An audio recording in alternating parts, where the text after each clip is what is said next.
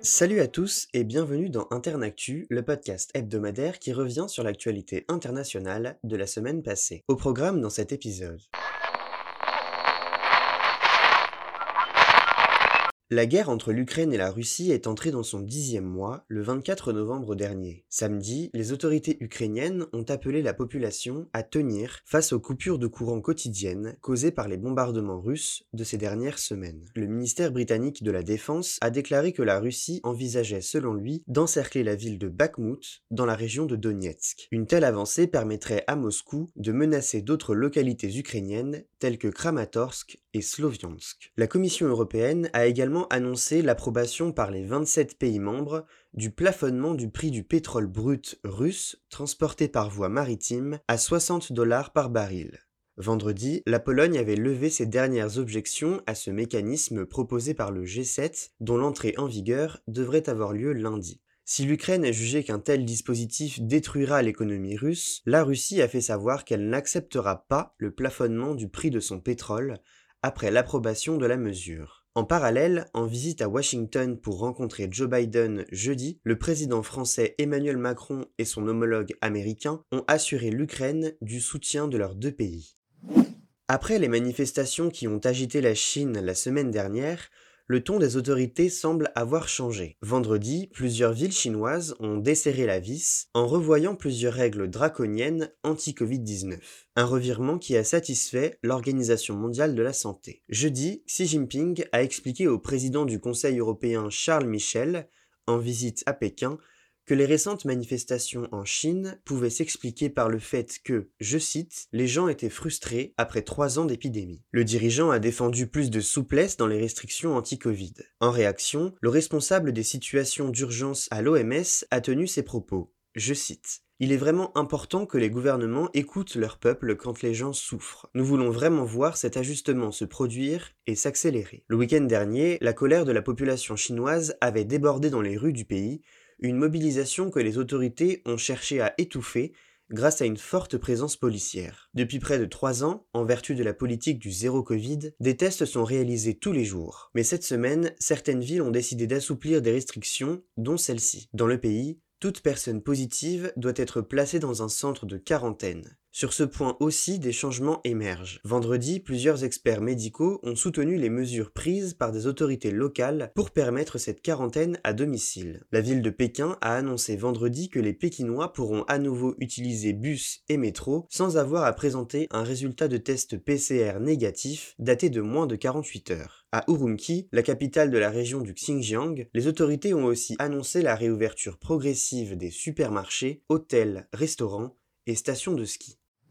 Mercredi, le groupe djihadiste État islamique a annoncé la mort de son chef Abu al-Hassan al-Kourachi, précisant qu'il avait été tué, je cite, en combattant les ennemis de Dieu. Ce décès a été confirmé, quelques heures plus tard, par le commandement militaire américain au Moyen-Orient. Le leader du groupe terroriste a été tué par des rebelles dans le sud de la Syrie au cours d'une opération menée à la mi-octobre. Face à ce que les États-Unis ont qualifié de nouveaux coups pour le groupe État islamique, le porte-parole de l'organisation a fait savoir qu'un nouveau calife des musulmans, Abu al-Hussein al-Husseini al-Kourachi, avait été nommé. Après une rapide montée en puissance en 2014 en Irak et en Syrie, l'État islamique a été mis à mal à la suite du renversement de son califat autoproclamé causé par des offensives militaires en 2017 et 2019. Le premier chef du groupe, Abu Bakr al-Baghdadi avait d'ailleurs été tué en 2019 lors d'un raid américain en Syrie. Son successeur, Abu Ibrahim al-Hashimi, a lui été éliminé en février dernier aussi par les forces spéciales américaines. Vendredi, le Premier ministre hongrois Viktor Orban a accusé la Commission européenne de geler des fonds d'aide pour, je cite, des raisons politiques. Bruxelles avait recommandé deux jours plus tôt le gel de plus de 13 milliards d'euros de fonds européens destinés à la Hongrie. L'Union européenne attend du pays qu'il résolve ses problèmes de corruption, sans quoi elle le menace de suspendre ses fonds. Un nouvel affront sur la scène européenne alors que Budapest est accusé par Bruxelles de bloquer le plan d'aide commun de 18 milliards d'euros à l'Ukraine et l'impôt minimum sur les bénéfices des multinationales.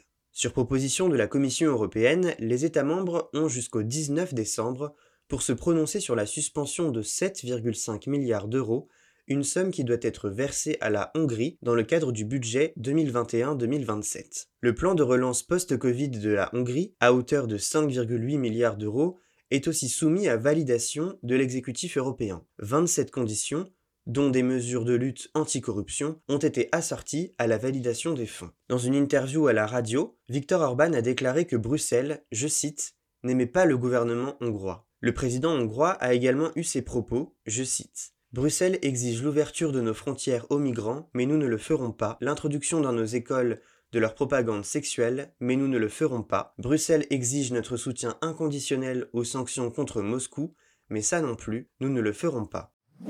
Un renforcement de la sécurité dans les administrations publiques et autour des ambassades, c'est la décision prise par le ministère espagnol de l'Intérieur jeudi. La raison De nouvelles lettres piégées, similaires à celles ayant explosé mercredi à l'ambassade d'Ukraine, ont été interceptées jeudi. Deux d'entre elles étaient adressées au Premier ministre Pedro Sanchez et à sa ministre de la Défense, Margarita Robles. Ces faits répétés ont poussé la Haute Cour d'Espagne à ouvrir une enquête pour des faits présumés de terrorisme. Le vice-ministre de l'Intérieur, Rafael Pérez, a déclaré à la presse que selon les premiers éléments de l'enquête, les envois piégés avaient été expédiés depuis l'Espagne. Les enveloppes contenaient de la poudre à canon avec un mécanisme d'allumage électrique destiné à faire brûler la poudre plutôt que de la faire exploser. La poste espagnole a été sollicitée pour effectuer un filtrage des colis similaires. Mercredi, le courrier piégé découvert à l'ambassade d'Ukraine a blessé un membre de la sécurité atteint d'une commotion cérébrale. En réaction, Kiev a demandé un renforcement des mesures de sécurité dans toutes ses ambassades dans le monde.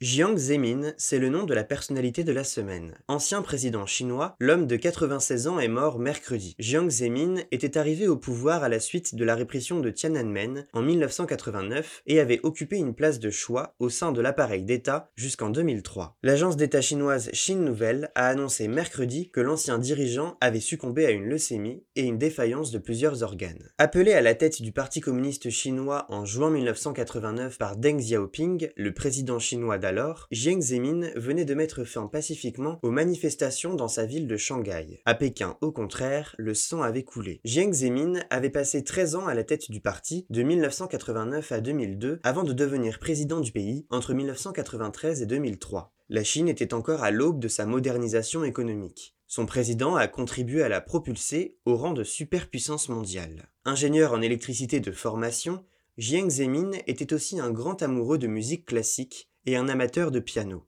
Son franc-parler, son style de travail et ses lunettes un peu démodées ont fait sensation en Chine, mais aussi dans le reste du monde. C'est la fin de cet épisode d'Internactu. Vous pouvez retrouver ce podcast sur toutes les plateformes d'écoute. On se retrouve la semaine prochaine pour un nouvel épisode, et en attendant, restez informés.